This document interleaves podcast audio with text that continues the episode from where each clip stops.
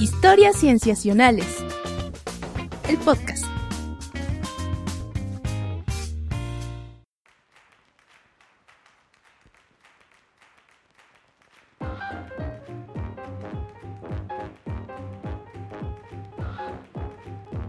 Bienvenidos a Historias Cienciacionales.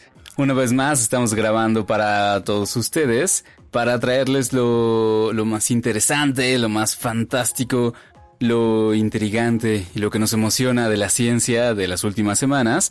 Yo me llamo Víctor Hernández y están conmigo. ¿Quiénes están conmigo, amigos? Hola, yo soy Sofía. Hola, Hola ¿qué tal? Yo soy Rodrigo Pacheco. Y ahora, el día de hoy nos acompañan dos personas más. Y les cuento que nos acompaña el doctor Edison Álvarez y el doctor Eric de la Barrera del Instituto de Investigaciones de Ecosistemas y Sustentabilidad de la UNAM. Yeah. ¿Qué tal? ¿Cómo están?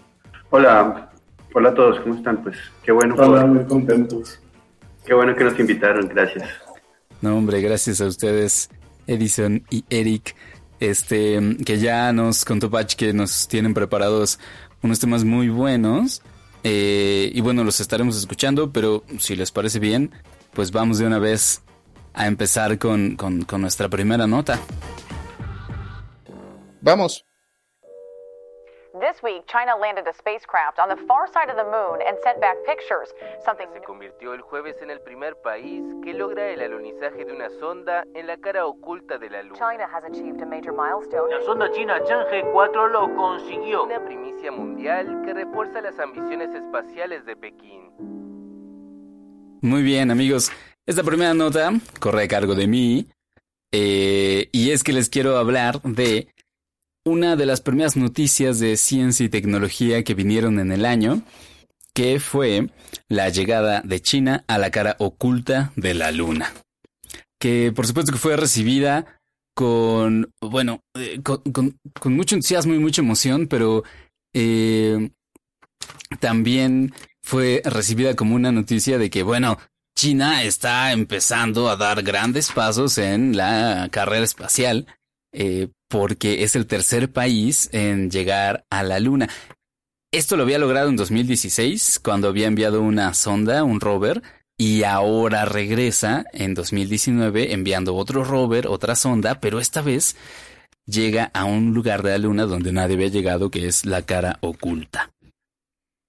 Y cuando dices nadie había llegado, ¿son los primeros que llegan de cualquier país?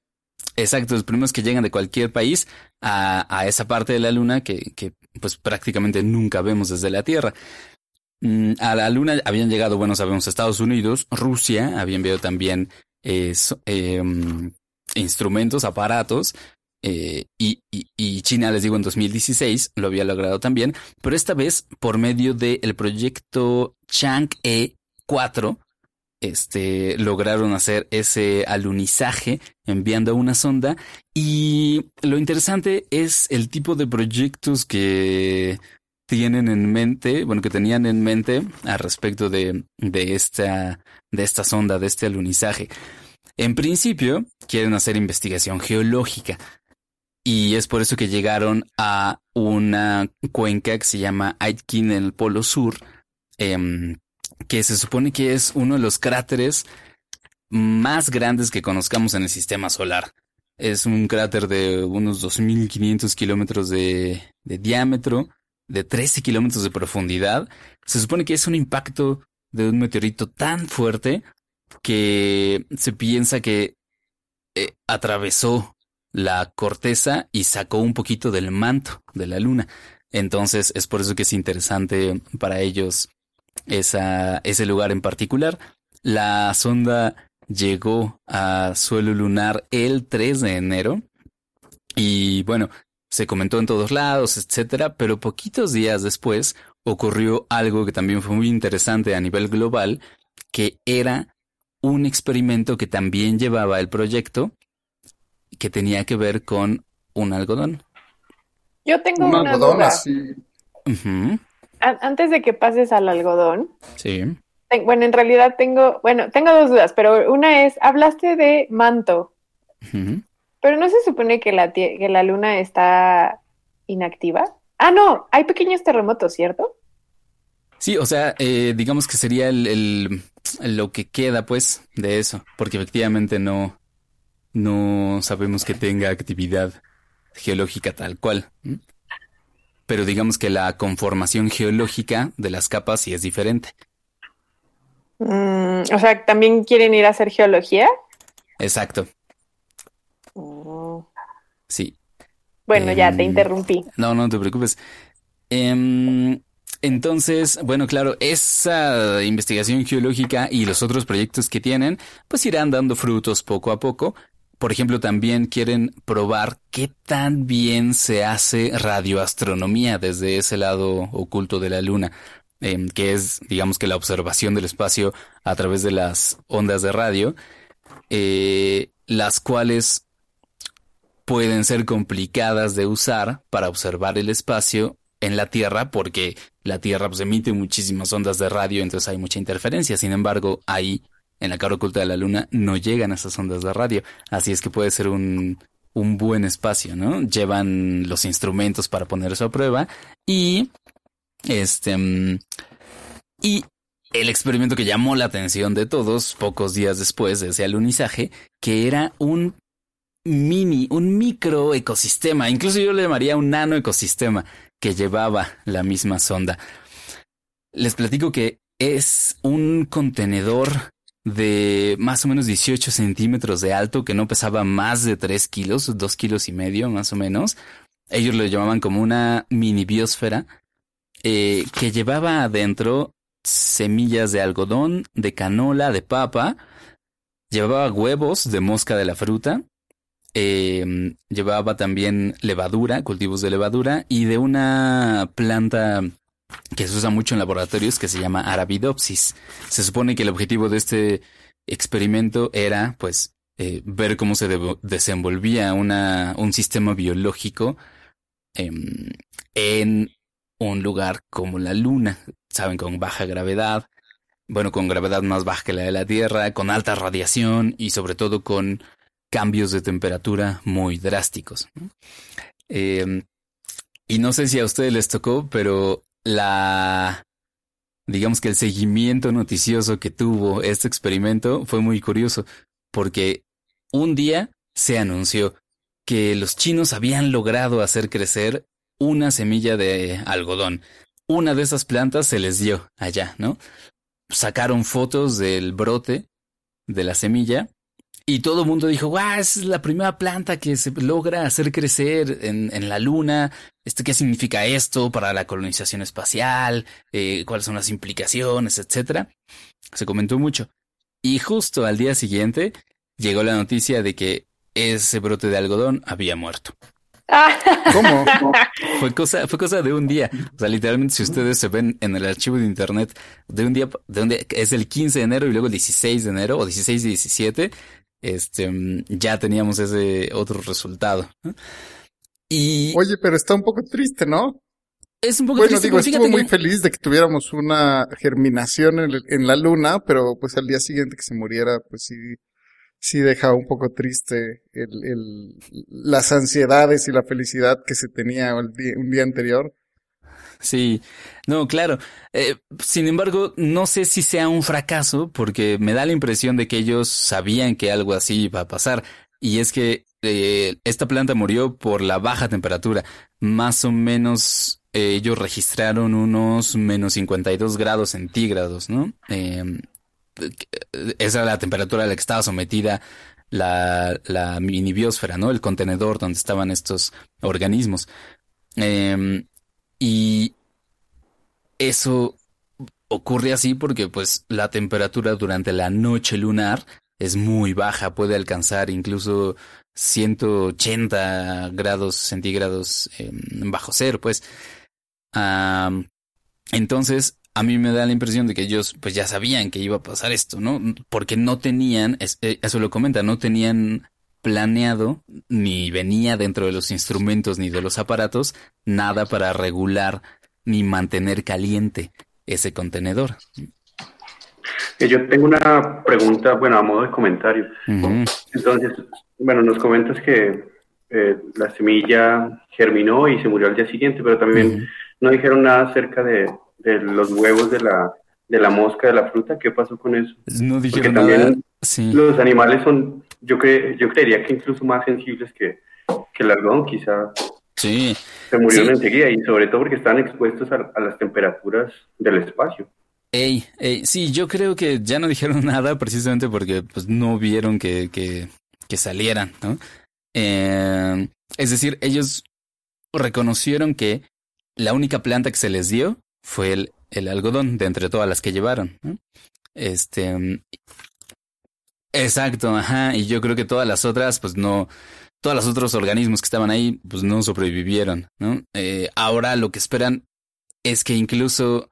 Eh, más bien su plan es esperar a que pase la noche lunar para que incluso el rover eh, salga de la hibernación en la que entró eh, y ya pueda seguir haciendo sus experimentos y todo.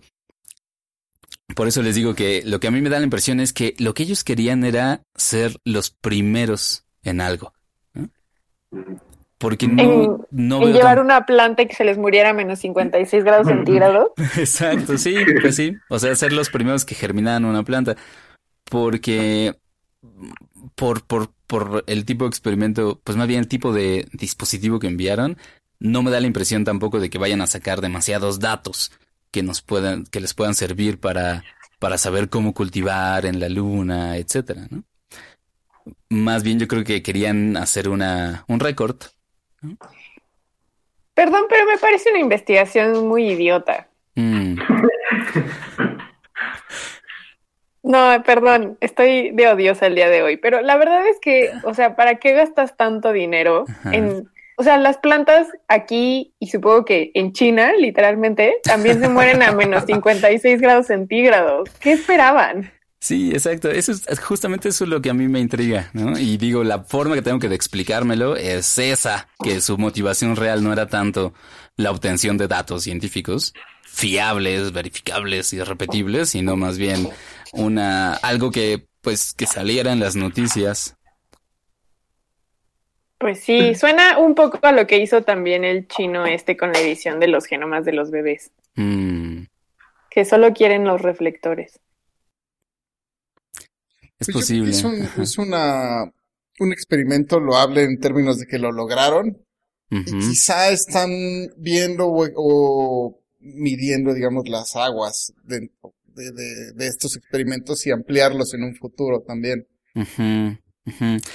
Sí, lo cierto es que eh, China sí se perfila como una potencia espacial, al grado de que, bueno, logran esto y además han anunciado ya que tienen planes tanto para enviar a gente, como, eh, o sea, astronautas a la Luna, y también de enviar sondas a Marte en un tiempo no muy lejano. Así es que, pues probablemente tenga que ver con eso también. Y también están construyendo un super, eh, una super antena, un super, es que no recuerdo ahorita bien qué es, si es un observatorio gigante, un detector de ondas super gigante. Están así, tuvieron que mover a toda una aldea de lugar, ah, sí? reubicarla, porque de verdad están construyendo, según yo sí es el detector de señales más grande de todo el mundo. Uh. Y... El problema es que no tenían gente capacitada para controlarlo, por lo que he leído acerca de eso. Ajá, exacto. Están incapacitando a la gente de la aldea que movieron para que ellos sean los que le den mantenimiento y uso al aparato. Ahorita China le está inyectando muchísimo dinero a la ciencia. Bueno, desde en general, desde hace como dos años le está inyectando un montón de dinero. Pero yo también he hablado con otros investigadores en general, o sea, porque por ejemplo en cáncer también están metiéndole un montón de inversión pero me dicen los investigadores que todo lo que ellos están haciendo en realidad son temas que se discuten en congresos eh, occidentales. Más bien lo que ellos están haciendo es estas ideas que se tienen en Occidente, ellos literalmente sí las están llevando a cabo, pero como son copias de ideas, en realidad no hay nada innovador. Mm. Pues habrá que ver, habrá que ver porque, o sea, como una potencia económica, sabemos que China lo es, ¿no? Entonces hay que ver cuáles llegan a ser sus alcances también, tanto en tecnología espacial como pues en ciencia en general. Muy bien, pues ese es, esa es mi nota, amigos, hasta ahora. el lado oculto de la luna. Es chino. Ah. o lo será por un rato. Malditos. Muy bien, si les parece, pues vamos a lo que sigue.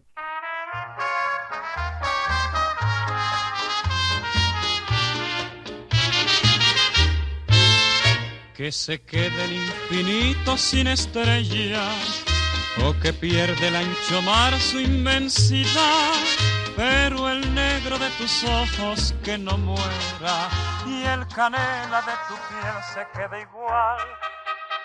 Muy bien, entonces, Off, ¿tú nos quieres contar? Está bien. Sí, eh, este lunes pasado, recientemente, el 20 y algo de enero, se publicó un artículo en Nature Communication en el que un grupo de investigadores, en su gran mayoría latinoamericanos, secuenciaron el genoma de más de 6.000 personas. En realidad existe un banco de datos que se llama Candela y de este banco de datos de genomas latinoamericanos se han extraído muchos datos. Gracias a este banco de datos, por ejemplo, se, se identificaron los genes que están implicados en el crecimiento del vello facial, en la forma del vello, en el que haya personas que se queden calvas, en que las canas aparezcan, etcétera. Y esta vez utilizaron esta base de datos para describir, para eh, describir un gen en particular, una variante en un gen en particular, que se ve que existe en latinoamericanos y en asiáticos del este y que no existe en ninguna otra población del mundo. O sea, solo latinoamericanos y en asiáticos del este específicamente. Exactamente, esta variante solo se ha visto en estas dos poblaciones. También se ha visto que hay mutaciones en este gen en personas africanas, pero esta variante en particular solo se ve en, poblaciones eh, asiáticas del este y latinoamericanos. ¿Por qué es importante esta variante en este gen? Porque da la posibilidad de que la persona tenga la piel clara. Mm. Entonces, ¿Qué significa esto? en realidad lo que ellos hicieron es que encontraron varias regiones a nivel del genoma de estos 6.000 individuos y encontraron una localización nueva que, está, que da pigmentación de piel y tres localizaciones nuevas que están relacionadas con la pigmentación de ojos. Entonces, lo que ellos hicieron en este paper es describir genes con variantes únicas que antes no se habían descrito y que están en poblaciones latinoamericanas y que dan rasgos de color de piel y de color de ojos. De entre sus hallazgos, el más importante es este que les digo, el de la variante de este gen que se llama MFSD12, que es el que está asociado con la pigmentación, que una variante se encontró en África, pero que esta variante en específico se encontró en estas dos poblaciones que les digo. Y lo que ellos eh, dicen, lo que ellos plantean es, bueno, históricamente, desde Darwin, sabemos que la pigmentación ha sido em, seleccionada naturalmente. Y esta selección se, lo que se ha planteado es que mientras más lejos está la población del Ecuador, más clara es su piel. Y esto tiene que ver porque la selección natural eh, elige a aquellos individuos o tiene preferencia por aquellos individuos que tienen una relación entre el color de piel y la radiación solar. Entonces, este, lo que ellos dicen es que probablemente la evolución de la pigmentación de la piel evolucionó de manera independiente en las poblaciones asiáticas y las poblaciones europeas. Esa fue su hipótesis. Y efectivamente encontraron que las poblaciones europeas tienen una variante específica que da esta característica de piel clara, pero que en poblaciones eh, asiáticas del este y latinoamericanas hay otra variante. ¿Qué significa esto? Que ha habido una selección, una evolución convergente del color de la piel clara. Y eso explica por qué en Latinoamérica tenemos tantas tonalidades de piel. Estamos acostumbrados a creer que la piel clara que hay en Latinoamérica viene dada por nuestra herencia y mezcla con la conquista europea. Pero este, este paper lo que dice es que esta variante genética se puede rastrear hasta 15.000 años atrás y que eh, coincide con la época en que los humanos que atravesaron el estrecho de Bering empezaron a llegar a América. Mm. Entonces, esto significa que la coloración de piel clara viene desde mucho antes de que hubiera una conquista al continente americano y que las personas que tienen una piel de este tipo no necesariamente tienen una ascendencia directa o cercana con alguien europeo. Además de esta, eh, este hallazgo, ellos em, encontraron eh, varios porcentajes que son muy interesantes en la población latinoamericana. Eh, específicamente estudiaron cinco países que son Brasil, Colombia, Chile, México, Perú. Por cierto, Edison es colombiano, entonces estamos haciendo un programa muy representativo. Lo que ellos encontraron es que el país que tiene en promedio una coloración de pigmentación más clara son los brasileños. El 50% de su población genéticamente se considera con una piel clara. Y el país con más pigmentación que tiene una piel morena y negra, ellos así lo ponen en el, en el artículo, quiero destacar, no estoy diciendo nada que no esté en el artículo, es México. El 80% de la población mexicana entra genéticamente dentro de una clasificación de piel negra o morena. En el caso de los ojos, también hicieron toda una escala que va de ojos azul-gris a café oscuro negro, teniendo en medio los ojos color miel, color verde y café claro. El país, otra vez, que más ojos, que más porcentaje tiene de ojos azules y grises en términos genéticos es Brasil, y el, y el resto de los países tienen un 85% de tendencia a que su población tenga los ojos de color café oscuro y negro. Em, es muy interesante porque ellos no solamente analizaron el color, sino que utilizaron tres variables de pigmentación que son la variación en el tono, la saturación del color y el brillo. Y entonces, basado en estas tres variables, es que ellos pueden hacer esta clasificación porcentual de las poblaciones a nivel genético. Lo más importante entonces de este paper es, uno, que los hallazgos muestran que los latinoamericanos tenemos una arquitectura de pigmentación sumamente compleja, que no es tan sencilla para describir como los europeos, por ejemplo, que es muy fácil distinguir que casi todos tienen una piel clara, a menos de que hayan eh, inmigrantes.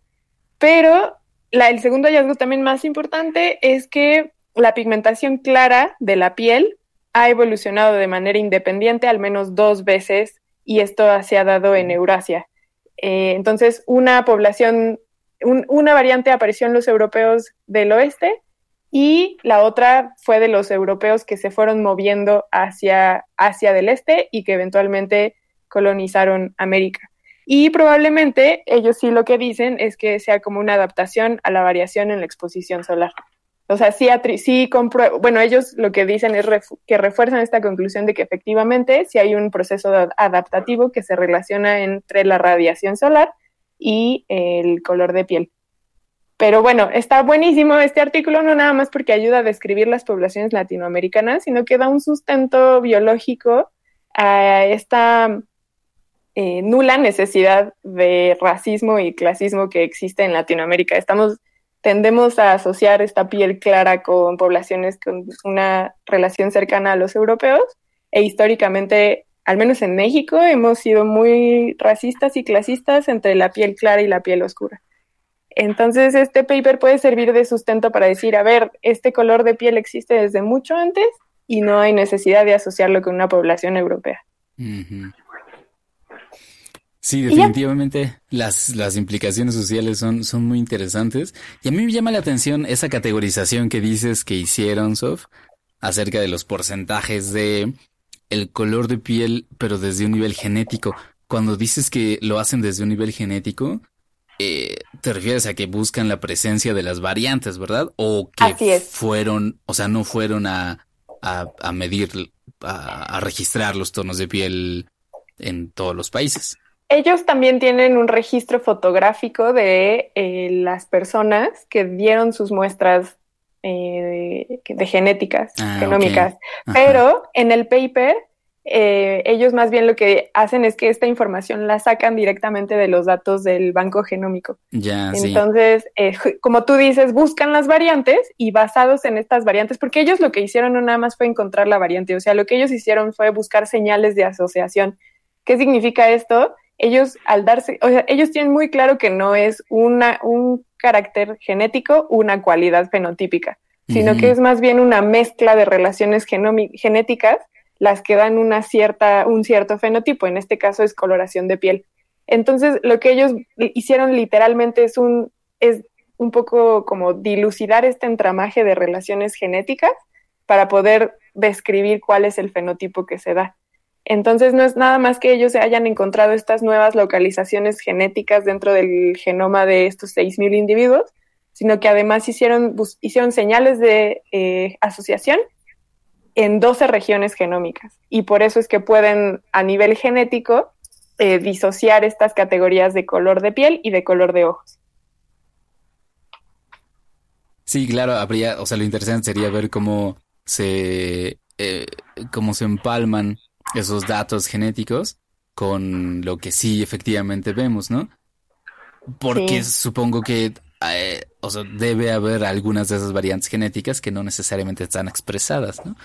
Claro, sí. De hecho, yo me quedé con algunas dudas. O sea, por ejemplo, en el abstract, por ejemplo, ellos dicen que esta variante que ellos describen en este gen en particular y que les digo que está en nativos americanos y en asiáticos del este, es una variante sin sentido. Y entonces yo me quedo con una duda muy grande que es, si es una variante sin sentido, ¿por qué se expresa en el fenotipo, que es la coloración de piel? Entonces, esa duda me queda muy marcada. Y la verdad es que no hice bien mi tarea porque dos de los autores están en el instituto donde yo trabajo. Ah. Entonces, bien pude, bien pude, haberles ido a preguntar esta duda, pero no lo hice.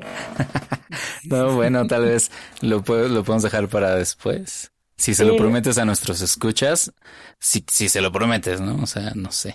No, no les prometo nada, odio a la humanidad. Independientemente de qué color de piel tenga. Sí, no, yo no discrimino, los odio a todos por igual. Pero puedo darme a la tarea de ir a preguntarles y probablemente en el próximo podcast contarles la respuesta. Bueno, estaría, estaría muy bien. ¿Vale? Buenísimo. Súper bueno, Sof. Pues muchas gracias. Sí, es un estudio muy interesante. Sí, está y que, y que sí, hay que conocerlo. Sí, la verdad está súper interesante. Lo más interesante es que el primer autor no es latinoamericano, pero todos los demás sí. Entonces ah. está muy chistoso. muy bien. Bueno, eh, pues si no quieren hacer otro comentario, amigos, pasamos a lo que sigue. Bueno, pues entonces voy a hablar yo, pero quisiera continuar un poco y romper un poco lo estricto que están siendo ustedes de científicos y, decir que pues mi experiencia aquí en México pues ha sido bastante interesante justamente por los colores de piel, porque somos dos países que, compartimos muchos tonos de piel, tenemos desde el blanco blanco hasta el negro negro, más negro de, de, la vida. negro azabache.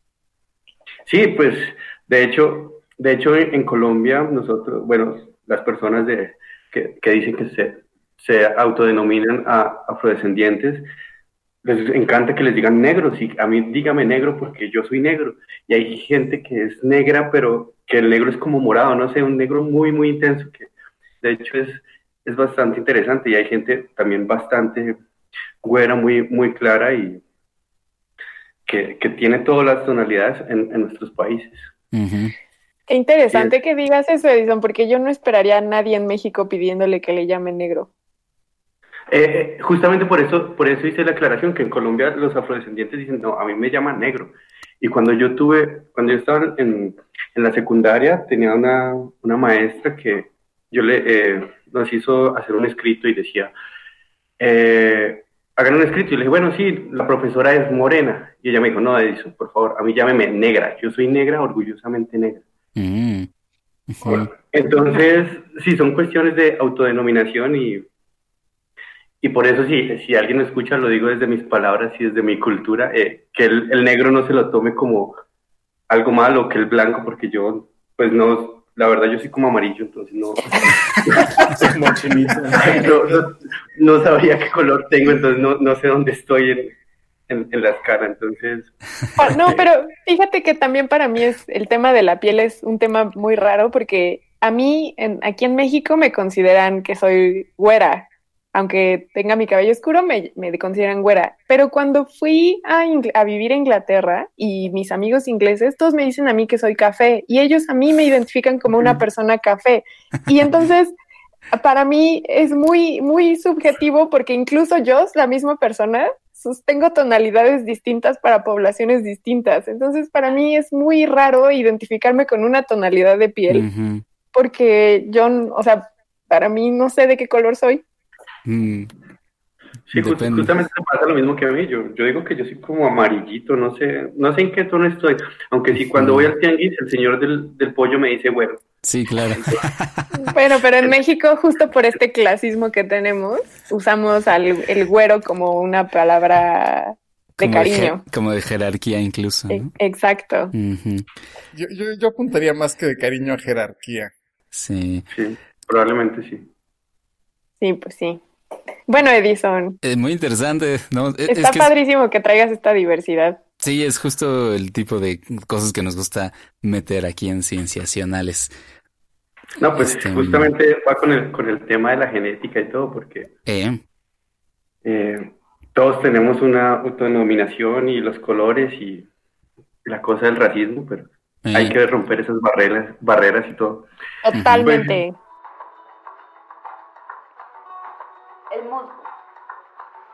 Como todas las plantas no vasculares, en los musgos no se diferencia la raíz del tallo y las hojas. La carencia de las hojas profundamente lobuladas o divididas en segmentos también es otra de las características que las distinguen. Sí, sí, pues yo hoy les vengo a hablar un poco acerca de mi tesis de doctorado que terminé el año pasado. De, de eso publiqué dos artículos, uno en una revista que se llama Conservation Physiology y la otra se llama Scientific Reports, que es como una extensión de Nature. bueno, es, es, el Open Access de Nature. Ajá. Muy bien, Edison. Ajá, gracias. Y, y bueno, eh, básicamente les quiero hablar de un tema muy específico que yo lo llamo así en general, biomonitoreo. Sino que, sin embargo, pues esta palabra como tal a la mayoría de gente no le dice, no le describe mucho lo que es. Eh, biomonitoreo, pues lo podemos definir eh, como el uso de organismos, de, pueden ser plantas o animales, yo utilizo plantas, para hacer el, monitoreo de, de, en este caso, contaminación atmosférica. Lo que yo describo en estos dos artículos, un artículo es un, es un review, es un, un análisis de la, de la literatura que existe acerca de, del biomonitoreo y en el otro ya es más aplicado en el de Scientific Reports. Eh, en, el de, en el review, pues simplemente lo que, lo que hago es describir cómo se utilizan los, las plantas para, para detectar contaminación a diferentes niveles. Eh, les voy a hablar un poco acerca de la contaminación atmosférica. Eh, la contaminación atmosférica pues proviene de diferentes fuentes naturales como como, lo, como ahorita esta semana que hizo erupción el Popocatépetl y entonces hubo algunas emisiones, ahí hubo algo de contaminación, sin embargo esta contaminación a este nivel pues es, es despreciable, es, es poco si la comparamos con la contaminación que producimos los humanos. Los humanos producimos toneladas y toneladas al día de contaminación, particularmente por los carros. Los vehículos particulares son, alguien diría que son el diablo en, términos de contaminación, pero, pero... Y en términos de movilidad y en términos... Oh, bueno, al, principio resolvieron el problema de que cada uno quería tener como su cajita y podía ir donde quería, pero pues ahorita se ha salido un poco de control, sobre todo en ciudades gigantescas como la Ciudad de México. Y más que nada, lo que hemos visto esta semana, cómo estamos dependientes y cómo las ciudades están construidas eh, apuntadas directamente al automóvil, al uso del automóvil, ¿no? Sí, justamente eh, eh, hace, no sé, un par de años escuché un, eh, en la radio que decían el 80% del espacio está, del espacio público está hecho para los vehículos. Mm. Y el restante... ¿80%? Sí, o sea, pues si uno piensa cuánto porcentaje de la banqueta y de la calle ocupa en una calle, pues uno se puede hacer una idea de, cuál es el porcentaje. Entonces, 80, más o menos el 80% del espacio público en las ciudades está hecho para los vehículos, para los carros. Ah, del espacio público. Yo estaba pensando en las casas también y edificios, pero no. Ah, ok. Sí, no, justamente el espacio público. Y, bueno, entonces los coches emiten diferentes sustancias cuando queman la gasolina. y esas sustancias se van a la atmósfera. Y en el caso del Valle de México, pues en general se acumulan sobre la, sobre la atmósfera de sobre la atmósfera de la Ciudad de México y causan problemas no solamente de, de, visibilidad, sino también problemas de, salud. En la Ciudad de México se han registrado hasta casi 10.000 muertes al año relacionadas con, con contaminación atmosférica. Entonces es un problema bastante, bastante grave. Y pues ahí cómo entran a, jugar los biomonitores, lo que yo hago. Pues lo que, lo que hacen estas plantas o lo que hacen estos organismos es que capturan, a medida que van creciendo, van capturando en sus, en sus tejidos la contaminación. Mm. Y depende del lugar donde hayan crecido y la cantidad de contaminación allí, pues nos pueden dar un, un indicio acerca de, de qué tan contaminado está ese lugar. Entonces, simplemente se colectan eh, estas plantas en, cierto sector de interés y se analizan químicamente para saber qué tan mal está cada, cada lugar. Y lo que tú hiciste fue colectar distintas plantas para analizar este tipo de, para realizar el biomonitoreo. ¿Cuáles plantas? Mm, yo utilicé dos tipos de plantas, una que son musgos, que son como esas plantitas que crecen en... ¿Tú eres el de los musgos? Sí. Ay, wow. Es que Pachi nos contó de ti y solo por el simple hecho de que uses musgos, ya eres, soy fan tuya. O sea, Qué increíble. ¿Por qué, No todos los días te dicen soy fan de ti porque trabajas con musgos.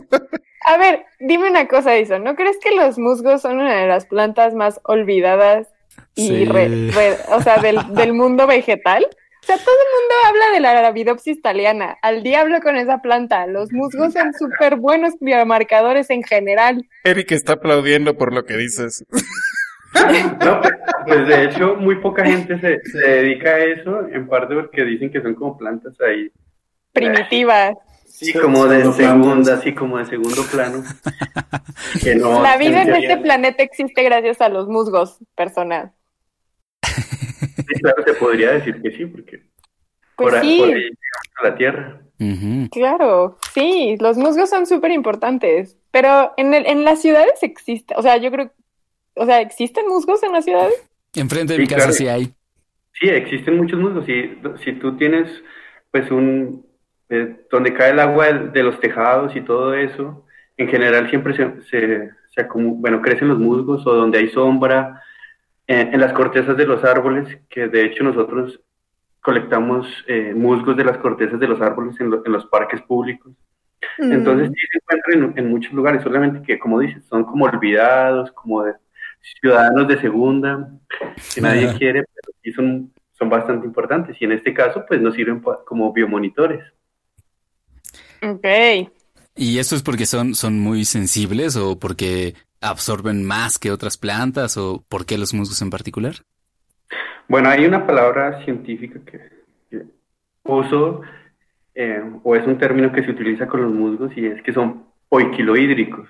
Ok. Y bueno, ¿Y qué significa que sea hídrico? Básicamente que cuando está muy húmedo dejan entrar la humedad y cuando se seca mucho se, se secan mucho. Entonces dejan entrar y salir el agua muy fácilmente. Mm. Y como en el agua van disueltos muchos de los contaminantes cuando llueve o, o, cuando hay niebla, entonces cuando entra el agua pues entra también el, el contaminante que lo hace y los músculos lo utilizan para crecer, para, para hacerlo parte de sus, de sus tejidos. Y así es como funciona el biomonitoreo. Ya. Entonces, por eso se utiliza. Poiquilohídricos, entonces. Sí, poiquilohídricos. ok, entonces al final, este tipo de plantas nos pueden servir para monitorear los contaminantes que se del depósito de nitrógeno en las ciudades causados por los automóviles. Claro, yo hablé de los automóviles como una de las causas, pero también eh, las industrias producen, producen eh, contaminación. Y, y, lo que yo me centro genera, eh, principalmente es el depósito de nitrógeno, que es otro término para introducir y que no es muy común.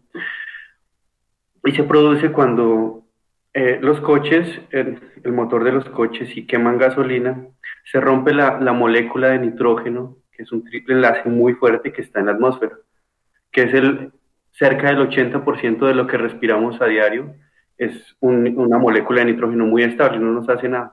Sin embargo, cuando, se utiliza, cuando hay combustión en los carros, pues se rompe y ya queda disponible. Y esta se mezcla y hace un poco de cosas químicas en la, en la atmósfera y pues produce una cosa que se llama depósito de nitrógeno. Y eso es una, una causa de contaminación, es un contaminante. Okay. oye, Edison, ¿y cómo, digamos que cómo, cómo colabora o cómo dialoga el biomonitoreo con otros tipos de monitoreo de contaminación? O sea, usando mediciones con instrumentos más tradicionales. Claro, eh, ahorita eh, fuera de micrófonos hablábamos con Rodrigo acerca de cuáles eran las ventajas de, los biomonitores y a comparación de las, de las redes automatizadas. Por ejemplo, en la Ciudad de México, que eh, tienen una, una, red de monitoreo bastante, bastante buena, muy consistente. mantener una red de monitoreo pues cuesta bastante dinero.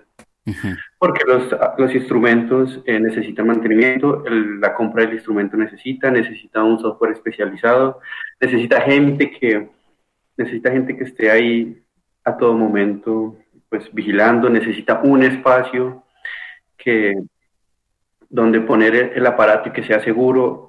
Entonces necesita, necesita dinero, se necesita bastante dinero para, para tener una red de monitoreo. También recursos humanos que lo puedan estar Sí, sí, o sea, además no, no cualquiera puede manipular o meterle mano a esto. En cambio, el biomonitoreo lo que, lo que hace es que naturalmente crecen estas plantas en ciertos lugares y nosotros tomamos estas plantas y le hacemos un análisis químico para, para determinar cómo está la contaminación. Entonces, el, justamente el, el artículo de Scientific Reports compara lo que, lo que se registra en las estaciones con lo que, se, lo, que registran los musgos. Entonces hay una ah. relación bastante cercana entre lo que hace pues ya la tecnología con lo que hacen los musgos naturalmente. Esa es la comparación. Y hablaste de la Ciudad de México porque fue donde comparaste o realizaste los análisis de estos musgos. Bueno, pues, la comparación? Sí, en la Ciudad de México, sí, porque además es la, una de las ciudades más mayor cantidad de contaminación de México y como está encerrada en el valle, se acumula bastante. Entonces, estaba la red de monitoreo disponible y nos fuimos a hacer el recorrido por todo el Valle de México y a, a, ver, y, ver qué, qué, pasaba con eso. Entonces, y nos, nos, salió una comparación bastante, bastante buena, una relación muy buena de lo que pasa. Y el propósito es utilizarlo en ciudades donde haya contaminación o cierto grado de contaminación, pero no haya una red de monitoreo. Claro. Claro, y a mí me parece muy importante porque yo conozco, me gusta mucho la red de monitoreo que tiene la Ciudad de México, sobre todo porque es la más grande que tiene el país y es bastante completa, entre comillas, porque si la comparas con otros centros de monitoreos, por ejemplo, de Estados Unidos, pues se queda sumamente corto. Y el problema es que, en, al menos en, en, en México, encontramos una red de monitoreos donde lo mejor es la Ciudad de México, pero si te sales de la Ciudad de México te encuentras un monitoreo muy, muy, muy pobre en los diferentes capitales del estado. Yo, que estoy aquí en Morelia, nos encontramos con que tenemos una red, una sola estación de monitoreo que a veces falla.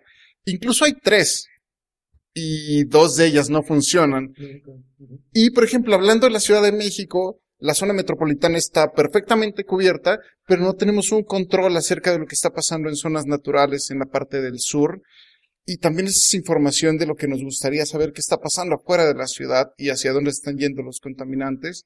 Y el tipo de monitoreo que estás proponiendo, por ejemplo, en, en, tu artículo de Scientific Report, me parece fantástico para este tipo de casos, ¿no? Tanto para ciudades que no tienen una red de monitoreo bien distribuida y también en zonas donde quisiéramos saber y es muy difícil conseguir esa información. Sí, claro, ese justamente era el objetivo de, de, este, de este artículo, abrir como la, la, puerta para monitorear, porque digamos que esto se sabe bastante bien en Europa y algo en Estados, en Estados Unidos también, pero por ejemplo países como México no tenemos mucha información, bueno, también en Asia, ahorita hablando de los chinos, eh, se, se, tiene muy bien se tiene muy bien establecido eso, pero en países megadiversos y tropicales como México, pues no tenemos idea qué es lo que está pasando. Entonces, y con además que la, la tasa de desarrollo de México y la, economía, pues requiere en este momento de, la historia, pues bastante contaminación, que es un, es un punto muy importante.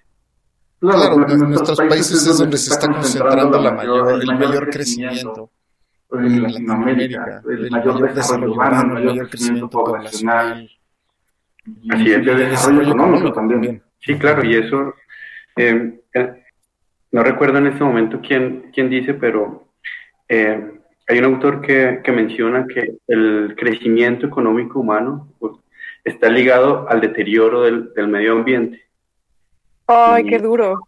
Y, sí, y pues puede ser, si lo vemos así, eh, muy directamente puede ser realidad y esto, la contaminación atmosférica es un punto bastante, bastante claro acerca, acerca de esto. Pues qué interesante y qué gran trabajo. ¿Cómo, cómo hacías para encontrar musgo en la ciudad? Mm, ese, bueno, al principio, pues como bueno, vivo en, en, Morelia, soy colombiano y nunca he vivido en la Ciudad de México. Al principio fue un problema, pero diseñé una estrategia que, que fue buscar las, los parques. Eh, primero en Google Maps, eh, buscar como los parques o las zonas verdes y, y, ver qué tanta cobertura tenían para probablemente allí encontrar, encontrar los musgos.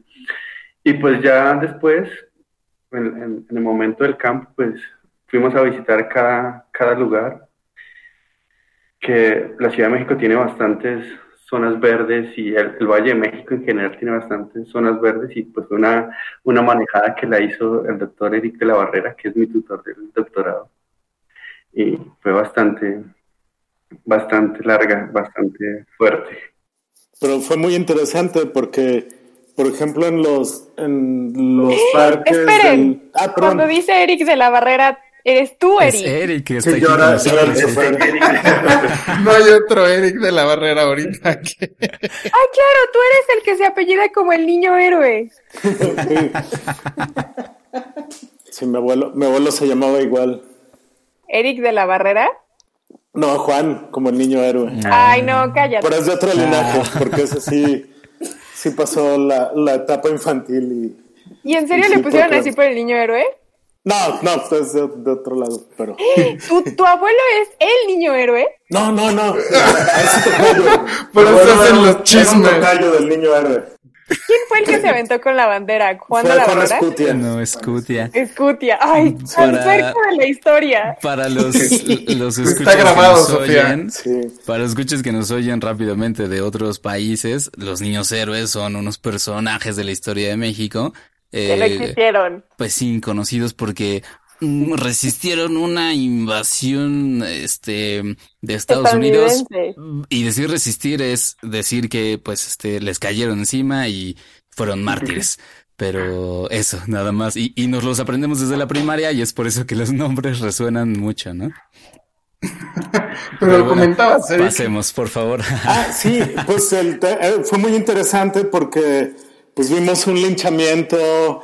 En, ah, vimos un linchamiento en, en donde va a ser el, aeropuerto nuevo del Peje. ¿En serio? Ajá. en, en uno de los muestreos y luego un pleito callejero en, en el Ajusco. Uh. Y descubrimos que en Ecatepec el área verde es un panteón de puro cemento, no hay, no hay este. Pero por otro lado, a diferencia de, de, en Morelia, encontramos que en la Ciudad de México el área verde es como más democrática. Hmm. Que hay. O sea. porque peinamos toda la ciudad, incluyendo el centro y el oriente que colinda con el Estado de México y hasta la frontera con Puebla y también al sur con, con Morelos. Y eh, por todos lados hay áreas verdes, entonces era muy interesante cómo este, pues tuvimos que mostrar ahí a escondidas de los guardaparques en el Cerro de la Virgen, que ahí hay pura contaminación. Yo no sé si yo hubiera sido la Virgen y me hubiera parecido, hubiera escogido un lugar más bonito. ahí está, fue, fue, de los lugares más, más contaminados y hasta tardían los ojos y la nariz cuando, cuando estás ahí. Y en cambio, en el, en el norte, en el bosque de Aragón, pues ahí también está muy, muy bonito. Aunque ahí están tirando todas las, las casuarinas y los eucaliptos, porque se emplagaron, no porque los estuvieran sustituyendo por árboles nativos. ¿Los estuvieron tomando y regando por ahí?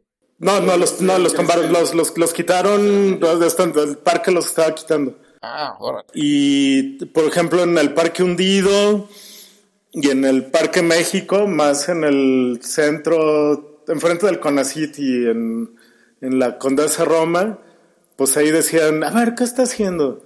No, pues aquí mostrando. Ah, qué bueno, quítenles la plaga a los árboles. No, pobres musgos. Y en, y en Tepoztlán nos iban a arrestar porque pues, el Estado de México no dejaba recoger musgos. Recoger plaga. Oye, pues suena que estuvieron en toda la ciudad y lo recibió con folclore. Sí, muy bonito. También estuvimos en... Comimos eh, antes de rana en Teotihuacán. Órale, hasta y Teotihuacán todos los gusanos de maguey y escamoles. Sí. De hecho, si en algún momento tienen la oportunidad de ver al final del, del artículo, eh, en este Scientific Reports eh, hay una sección que se llama contribución de cada autor. Y al final dice que Eric de la Barrera eh, revisó y aprobó el manuscrito, manejó en el manejó y planeó el tour gastronómico en el en el Valle de México. Entonces, solo nos faltaron Puyol y Quintonil. es mucho orgullo, es mucha responsabilidad el tour gastronómico. Se me enferma el, el, el muchacho y luego qué hago estuvo bastante interesante. Y en uno de los parques donde fue la feria del. ¿Qué era el, tamal? No me acuerdo. Pues estuvimos ahí cuando hicieron santo al Papa, al Juan Pablo, que estábamos mostrando. ¿Tú te acuerdas, Edison? Sí, sí. Que, había en el segundo muestreo había una, una, una fiesta. Sí, pues, pues, lo que más me acuerdo de ese muestreo es que habían unas quesadillas como de medio metro. Yo antes de, de pedir las quesadillas. Yo no lo había visto las quesadillas y, bueno, déme dos quesadillas, deben ser chiquitas. Pues me dieron dos medios metros de... Pero sin queso. pero sin queso, para abrir la discusión. Todo sea por la ciencia, Edison. Sí, pero, pero, fue muy interesante ver, por ejemplo, eh, pues, en, en, el laboratorio hemos trabajado con plantas CAM desde todo, mucho tiempo ¿Cuáles son las plantas? Las plantas como la piña o los nopales o los agaves o el heno, el heno de los nacimientos y el heno de que crecen los cables. Entonces justo el que crece en los cables es un otro biomonitor que, que Edison utilizó para estos artículos, pero resulta que esa planta que yo insistí mucho que se usara no, no está en los lugares más contaminados. Mm. Entonces es otra ventaja de los musgos que aunque los vemos piojosones porque no tienen sistema vascular ni crecen mucho, aguantan la contaminación. Entonces son sensibles porque la fisiología responde a la contaminación, como preguntaba Víctor hace rato, pero también son muy resistentes porque no se mueren. Ya, está muy bueno. Oigan, pues muchas felicidades entonces por los artículos y, y pues qué bueno que les tocó la peripecia mexicana de esta zona del país. Sí, es todo muy este, interesante. Si nos dan chance, pues vamos a poner las ligas a, a los artículos por si alguien quiere echarles un ojo, ¿no? O, o sí, de los hecho, contactos y de, hecho, los dos son de acceso libre. Y, perfecto. los demás, no me acuerdo, Edison. Pero bueno, por lo menos esos dos que, que reseñó Edison sí son, son de libre acceso. y la jornada y la DGDC, la Dirección General de Comunicación de la Ciencia de la UNAM, hicieron este, historias del, del paper ah, de Scientific Reports. Exacto. también están en, divulgación. Está muy bueno, sí, sí, justo para quienes tengan interés y no, no se acerquen tanto al inglés, por ejemplo. Este es una opción. Pues muy bien, pues gracias por contarnos esto, Edison y Eric. Pues gracias, gracias por la invitación. fantástico. Oigan, pero nos queda un tema más. Un tema más. Así que vamos por favor a lo que sigue.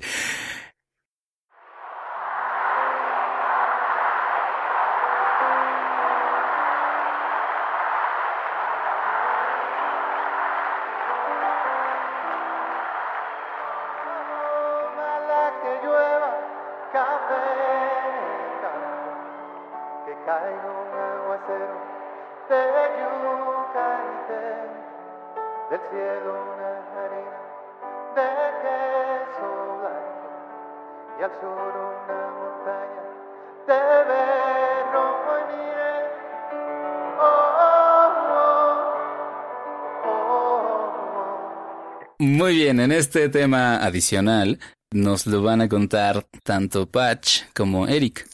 Como siempre, es un tema triste. No. Para cualquiera que le guste despertar en las mañanas con un café en la mano. Que yo diría que es un gran porcentaje de la población mundial. Sí, yo alzo la mano. Yo también levanto mi mano. Sí, cualquier adicto del café que levante la mano aquí. Y el punto de esta noticia es de que se nos está extinguiendo el café. ¿Pero cómo? Pues así se está extinguiendo, Víctor. Y pues más o menos, ¿tú qué dirías, Eric? Pues yo, a, mí se me hace muy interesante este tema del café, incluyendo porque también soy, no soy adicto, pero sí lo consumo diario. Y para gente de cierta edad como yo, que ya te levantas a las 5 de la mañana a barrer la banqueta y a oír la radio en la mañana, pues fue un escándalo la semana pasada en todos los noticieros, desde la nota esa del país hasta la noticia que escribió Emiliano Rodríguez Mega en, Nature News sobre cómo estas especies silvestres de café se están muriendo. Pero en realidad, pues yo diría, pues deja todo el café, también el chocolate, la vainilla, la cerveza, el vino, el tequila no, porque esos tienen mucha lana y son plantas que aguantan temperaturas más altas y lluvias menores, pero por el caso del, del café, pues en el, el, escándalo reciente se refiere a la pérdida de diversidad genética de las especies silvestres, que pues son, pues es muy importante, es como la crisis de maíces criollos que hay aquí en México, aunque también siendo un poco cínico, yo diría que estos cafés que están muy amenazados son tan café como es maíz el, el teocintle el, o el cediplo perennes. O sea, son pastitos, pero, pero sí son muy importantes. O sea, lo que, lo que se supone que se, se encontró que está en riesgo no son los cultivos de café que en todo el mundo se hacen y del que sacamos nuestras semillas para nuestras tazas de café en la mañana sino las versiones silvestres, o sea, los, los originales. Son especies congenéricas de cofea, porque que, resulta que hay como 124 especies de, en el género del café, y de esas solo tres las usamos para, para el café. La más común y la más buena es cofea arábica, que es el café bueno. El, el, y luego está el otro es cofea robusta, que es uno que cada vez se cultiva más porque es más tolerante al, al calor y a la sequía, aunque sabe muy feo da gastritis y tiene más, más cafeína y, sabe gacho. Y hay otra cofea libérica que pues ese es un café que yo nunca he probado. Y son esas tres las cultivadas. Entonces, el, pero, este, pero bueno, entonces esta gente de de, de Kew Gardens y de, y de la Universidad de Nottingham y de, de la Queen Mary University of London, todos del Reino Unido, eh, pues estudiaron especímenes de herbario, eh, colecciones vivas de los géneros de café y pues determinaron que muchas de estas especies están muy amenazadas utilizando los criterios que usa la, la, la IUCN, la Unión, Unión de Conservación de la Biodiversidad, ¿qué es? Internacional de la Conservación de la Naturaleza. Eh, tiene criterios, es, esa que publica la famosa lista roja de especies amenazadas. Entonces, usando los criterios que usa esa ONG para incluir especies amenazadas, evaluaron a los, evaluaron a los, a los congéneres de los cafés y determinaron que pues sí, muchas están a punto de, a punto de extinguirse o están muy amenazadas, entonces proponen que debe haber programas de conservación in situ y colecciones vivas en todos lados. A mí, algo, a mí algo que me llamó mucho la atención de este artículo es que justo como mencionas que las dos especies más importantes en el cultivo del café son la cofea arábica, como bien decías, y la robusta, que es la cofea canéfora. Que, y la cofea arábica tiene 60% del cultivo y de pronto entra al mercado la cofea canéfora, que es la, el café robusta. Y algo muy sorprendente es de que este tipo de café lo conocimos hace 150 años, me refiero en específico a Cofea canéfora, y ha estado ganando cada vez más. En 150 años hizo un cultivo de café de esta especie, de la robusta, sumamente importante, y de todas las 124 especies, solo tenemos estas dos. Y estamos perdiendo, o sea, lo que plantea el artículo es que tienes un cerca de Mm, un momento.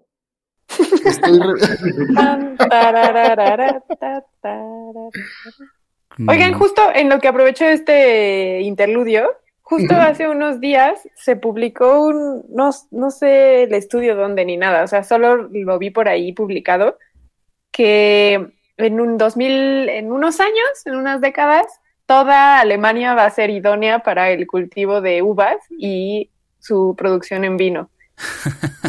Ah, sí, ese, fue el escándalo de hace como medio mes, ¿no? Que el, vino está amenazado en las regiones donde se cultiva y pues es, el problema. También en México, ahora que vamos a volver a ser país autosuficiente de comida, pues en los próximos 15 años va a cambiar tanto el clima que a lo mejor vamos a tener que importar maíz ahora sí de, de veras. Ay, ¿es en serio? ¿Quién está pues, diciendo eso? ¿Edison? No, ese fui yo.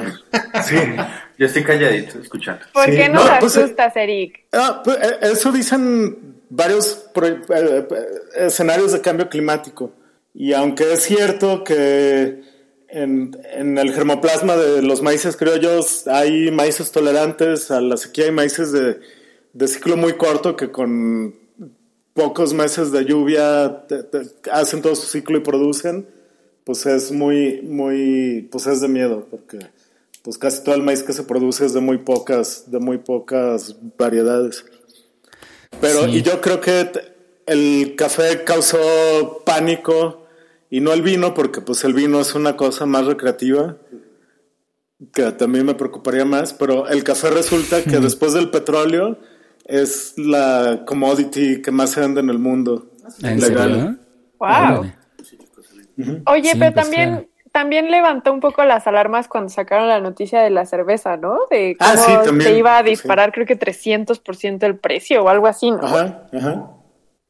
Y es que pues el lúpulo que usan para darle el sabor amargo, ya pues eso sí necesita eh, varios meses de, frío para, para, completar su ciclo. Y a mí con lo que me gustan las, pues las cervezas oscuras.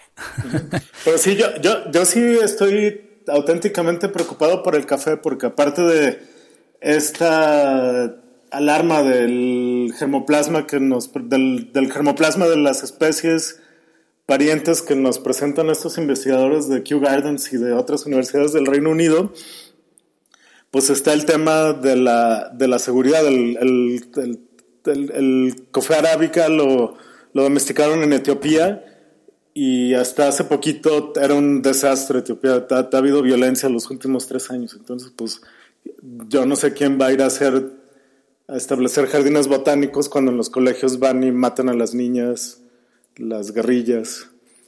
Entonces, pues es, y es como, pero pues sí, ahí es donde está la mayor diversidad de, genética, incluyendo a las especies que se cultivan. Sí pues, que es un problema y el otro es el cambio climático. O sea que para redondear, digamos, la, la preocupación, la, la, la, la implicación de que se extingan las especies silvestres es que no es conveniente quedarnos con solo dos opciones, ¿no? Y, y, que además sean dos que se cultiven casi igualitas en todas partes. Correcto. Bueno, la, la, la, más, la que más preocupa, o la que más me preocupa es la arábica, que es la, el, el café bueno.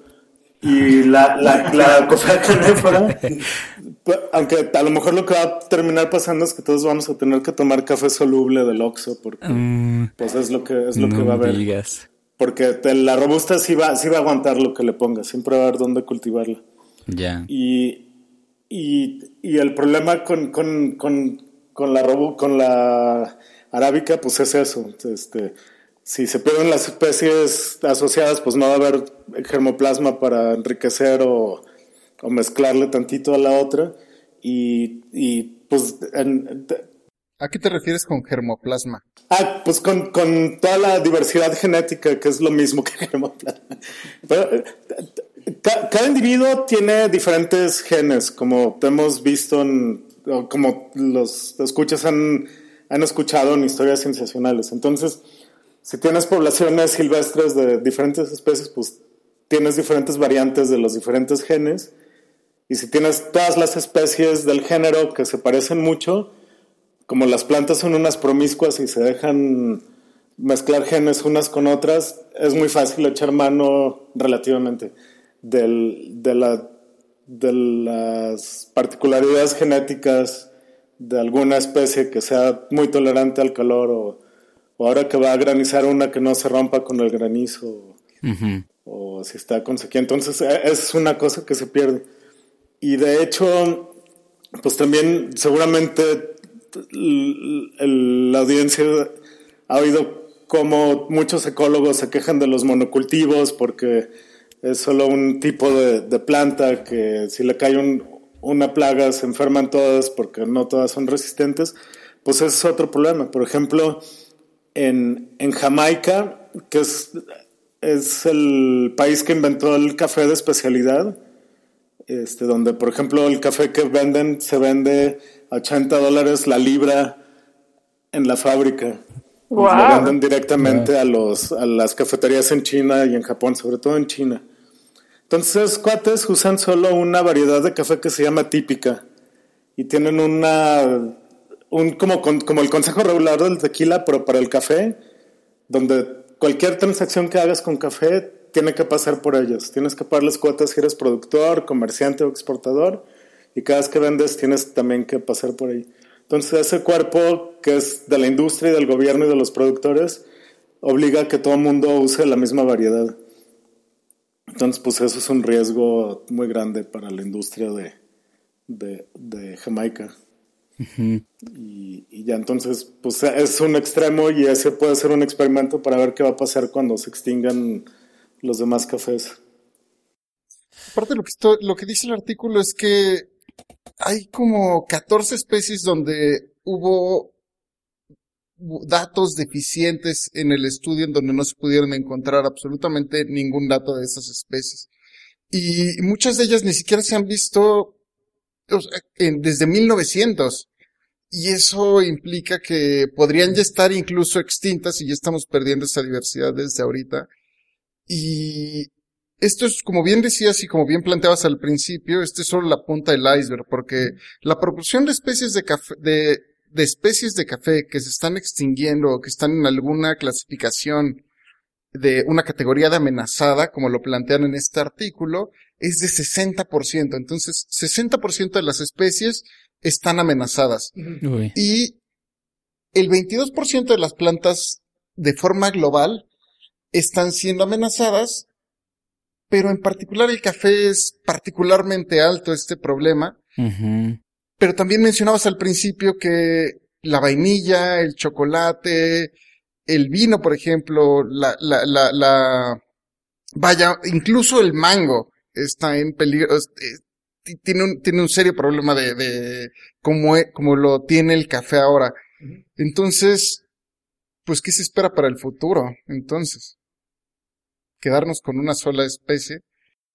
Pues lo, lo que anticipan investigadores de ciencias de la atmósfera, del, del Centro de Ciencias de la Atmósfera de la UNAM, que de, empezar, pues tienen más años que, que uno trabajando modelos de cambio climático y tomando café, se preocupaban por este tema y, y, también hicieron las cuentas con los modelos disponibles en ese entonces y, pues básicamente encontraron que para mediados de siglo todo el café que consumimos en este país lo vamos a tener que comprar de Brasil y en mismo Brasil se va a desplazar la, la zona cafetalera. Pero aquí en México no se va a desplazar también o... No, pues aquí se va a desaparecer. Simplemente ya desaparece. o sea, no tenemos montañas tan... O ya se va la temperatura y la humedad requerida pues, para que para que crezca el café. O sea, se estima que a mediados de siglo nos quedemos sin industria de café. Ajá, aunque hay, hay corrientes científicas como la agroecología que insisten en que el manejo en la parcela o en la plantación puede influir mucho en el, en el microclima y podrías hacer como ingeniería de ecosistemas para poner árboles de bosque mesófilo que se supone que atraen humedad, capturan humedad y hacen que sea más húmedo el, el, lugar y controlan mejor la sombra, en teoría, pero pues lo que yo digo es que si a nivel continental, si no llueve, pues por mucho manejo o por muy grandes que tengas las presas, si no llueve no hay de dónde sacar agua. Pues sí. Es demasiado pesado el tren para detenerlo. Ajá, ajá. Pero, pero en el caso del, del paper este que causó el escándalo, pues otra vez siendo cínicos, pues yo digo que estos cafés que están amenazados pues son tan café como los teocintles son, son maíz. Entonces, pues son, son especies muy cercanas de las que podríamos sacar algunos atributos que permitan mejorar a las plantas, pero pues yo no estoy tan preocupado, excepto porque soy biólogo y, sí creo en el valor intrínseco de la, de la biodiversidad. No, pero yo sí quiero, o sea, yo sí quiero decir por qué estoy preocupada, porque también justo la semana pasada salió un estudio que demostraba que de todas las proyecciones que han hecho los científicos con el cambio climático, parece ser que se están quedando incluso cortos con lo que está sucediendo en la realidad. Entonces, eh, yo pensaría que estas hipótesis que plantean del futuro probablemente incluso lleguen antes. Sí, porque además estos papers de ciencias de la atmósfera tienen más de 15 años. Mm. Entonces, no, pues, olvídalo, pues, bueno, olvídalo. Son de la, de la, segunda o tercera comunicación del IPCC. Y de hecho ustedes, no me acuerdo si en el episodio pasado o hace dos episodios, justo discutieron este este informe especial del año pasado del IPCC del grado y medio, que pues ya eso ya sabemos desde la segunda, desde la tercera comunicación, que decían pues están los escenarios A1, B1 y no sé quién, y el más catastrófico es el único que lo está atinando y se está quedando un poquito corto. Y eso lo sabemos desde, desde antes de este siglo. Sí, o sea, yo creo que más bien ya en unos 5 o 10 años nos vamos a estar tomando nuestras últimas tazas de café, muchachos. Mm, a menos que los chinos logren cultivar café en la luna. a menos que funcione el algodón en la luna. Sería nuestra salvación. Café lunar. Oigan. Estaría muy pues, bueno. Creo que con esto podemos ir cerrando. Sí, muchas gracias por, su, por tu nota, Eric. Sí, gracias, gracias por invitarnos. Sí, no, qué padre que estuvieron acá Edison Álvarez y Eric de la Barrera. Gracias, gracias. Gracias. Ya saben siempre. Y nosotros nos despedimos, los aburridos de siempre. Vic, Pat. Sí, exacto, yo el más de todos. Ustedes mismos me dieron la razón. No, disculpen, aquí Rodrigo Pacheco, muchas gracias por estarnos escuchando y nos escuchamos hasta la próxima. También yo me despido, Víctor Hernández. Si quieren seguirnos en algún lado, bueno, saben que está arroba cienciacionales, historias cienciacionales arroba gmail.com, nuestro Facebook que también es historias cienciacionales. Nos pueden escuchar en SoundCloud o en cualquier aplicación de podcast, porque este podcast se sube a iTunes también. Eh, amigos, si quieren dar sus twitters personales o algún método de contacto, también nuestros invitados. ajá, a ver, invitados, por favor, cuéntanos cómo podemos encontrarlos. todo lo que dijo Edison y lo que dije yo van una parte. Está en la página del laboratorio que es agro.mx. Ah, muy bien. Y ahí también vienen nuestros twitters y el Facebook del laboratorio. ¿Pero cuál es tu Twitter? Es que está muy... Eric, Eric con CK DLBM. Pero en, agro.mx viene el Twitter. Ok. Sí, y si no, bueno, ponemos la liga ahí en las notas del episodio. Perfecto. A mí me pueden encontrar en Twitter como PachecoVV. Fantástico. Yo estoy en Twitter como Soflofu y también eh, a los que nos han estado escuchando se habrán dado cuenta que por lo pronto los últimos tres episodios, em, sí, los últimos tres, o bueno, los más recientes episodios hemos tenido invitados. Entonces, siéntanse con la libertad de contactarnos por redes sociales o por nuestros medios de contacto, valga la redundancia, para que también vengan y hablen con nosotros y enriquezcamos este programa. Sí, claro, o sea, puede ser tal cual como fue el caso de Edison que nos cuenten lo que han hecho o que platiquemos de alguna noticia todos juntos, ¿no? Que siempre es sabroso hablar de ciencia. Oye, y Edison, si quisieran hablar contigo de mi monitoreo, ¿cómo te podrían contactar? Sí, en, en Twitter estoy como Edison1738. Edison, arroba Edison1738, muy bien. Vic, tú no has dicho tu método de contacto. Ah, mi método de contacto es arroba Víctor Rogelio. Genial. Muy bien, bueno, pues con eso entonces damos fin a este episodio de Historias Sensacionales. Muchas gracias por habernos escuchado y nos escuchamos de nuevo pronto. Hasta pronto. Bye. Bye.